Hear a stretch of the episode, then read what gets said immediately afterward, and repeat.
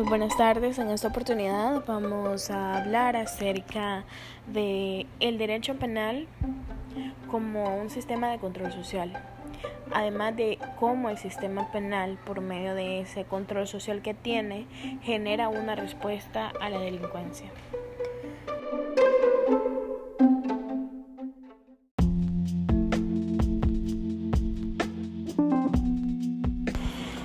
El sistema penal que conocemos hoy en día ha sufrido muchas modificaciones con el paso del tiempo.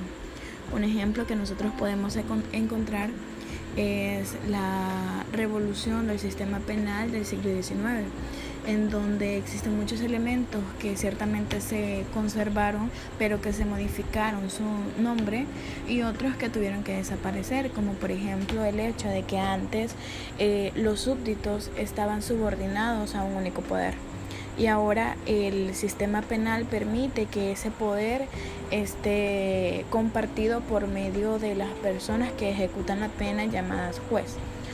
Ahora no existen los súbditos, sino que simplemente son ciudadanos, es decir, personas que están eh, bajo una cierta coercibilidad de ese, de ese sistema penal.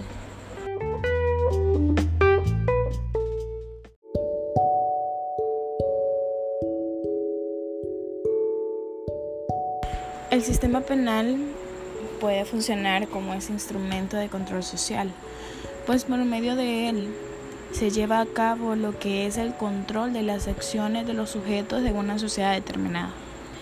Podemos decir entonces que el sistema penal es ese control social penitenciario institucionalizado que está conformado por aquellos vínculos o procesos que son el resultado de los ejercicios de aquella facultad punitiva que tiene el Estado por medio del sistema penal. Ahora bien, existen dos vertientes dentro del sistema penal. La vertiente abstracta o estricta, también considerada como vertiente dogmática, y la vertiente dinámica. Existe diferencia entre ambas, pero ambas son muy necesarias. La primera básicamente es la que hace referencia a que el sistema penal solo se encargará de producir e interpretar la norma para que de esta manera la acción logre definir el delito y con esto se logre establecer una pena que posteriormente será ejecutada. Ahora bien, dentro de los estados constitucionales de derecho, tanto la ejecución de una interpretación de las reglas jurídicas que ayuden a la tipificación de aquellos comportamientos de los sujetos en sociedad, ayudan como figuras del delito. Y precisamente estas deben estar eh, relacionadas con aquellos principios de el, con aquellos principios que tiene el poder punitivo con respecto a la justicia social que estos evidentemente deben ajustarse a la realidad social que tiene cada estado. Por otro lado tenemos lo que es la vertiente eh, dinámica. La vertiente dinámica es aquella que logra describir el comportamiento no del sujeto, sino de las instancias que van a llevar a cabo la mm, condena y la ejecución del sujeto que se está procesando. La forma en la que eh, la vertiente dinámica funciona se tiene que adecuar a la realidad de cada estado. Y por este medio es donde se logra disponer el comportamiento de aquellas entidades que están en nuestro país están autorizadas jurisdiccionalmente para poder condenar y vigilar la ejecución de la pena.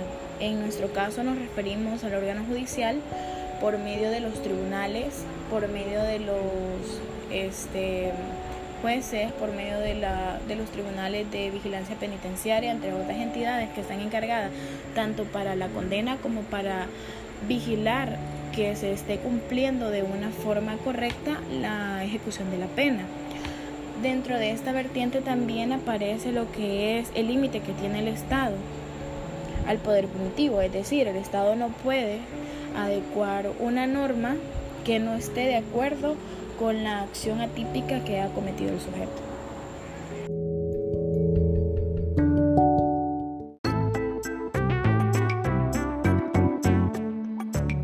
El sistema penal, antes de sufrir las modificaciones, utilizaba su poder para poder solucionar los conflictos entre ciudadano y el Estado.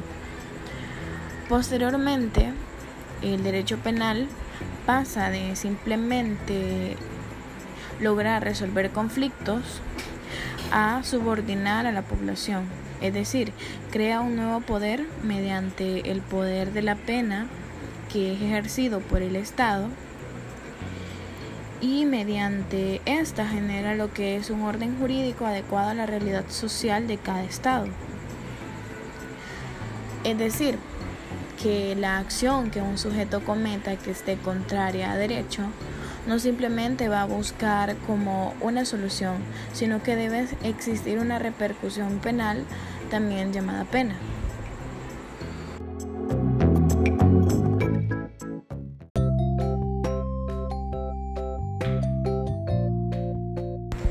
Bien, ahora podemos también hablar acerca del garantismo penal. Eh, ¿Qué es el garantismo penal? Bien, el garantismo penal es una teoría que surge para poder lograr un fundamento en la tutela de las libertades individuales que tienen los ciudadanos frente al ejercicio del poder punitivo del Estado, especialmente enfocándose en el derecho penal.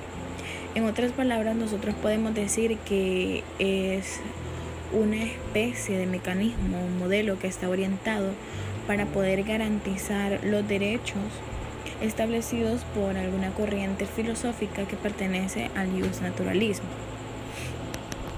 Ahora bien, la teoría del garantismo del derecho penal parte entonces por que exista una distinción entre la vigencia de las normas penales y la validez, para que esto genere una efectividad. Una ley penal puede existir o puede estar vigente con solo el hecho que esté contenida en un, texto legislativo, ya sea en, en el Código Penal o en el Código Procesal Penal. Pero esto no quita también que ésta pueda ser o no ser aplicada por el juez mediante su propia consideración puesto que tenemos que tener claro que los, los jueces tienen esta posibilidad o esta función de poder considerar inválidas o poder contradecir el contenido de alguna ley.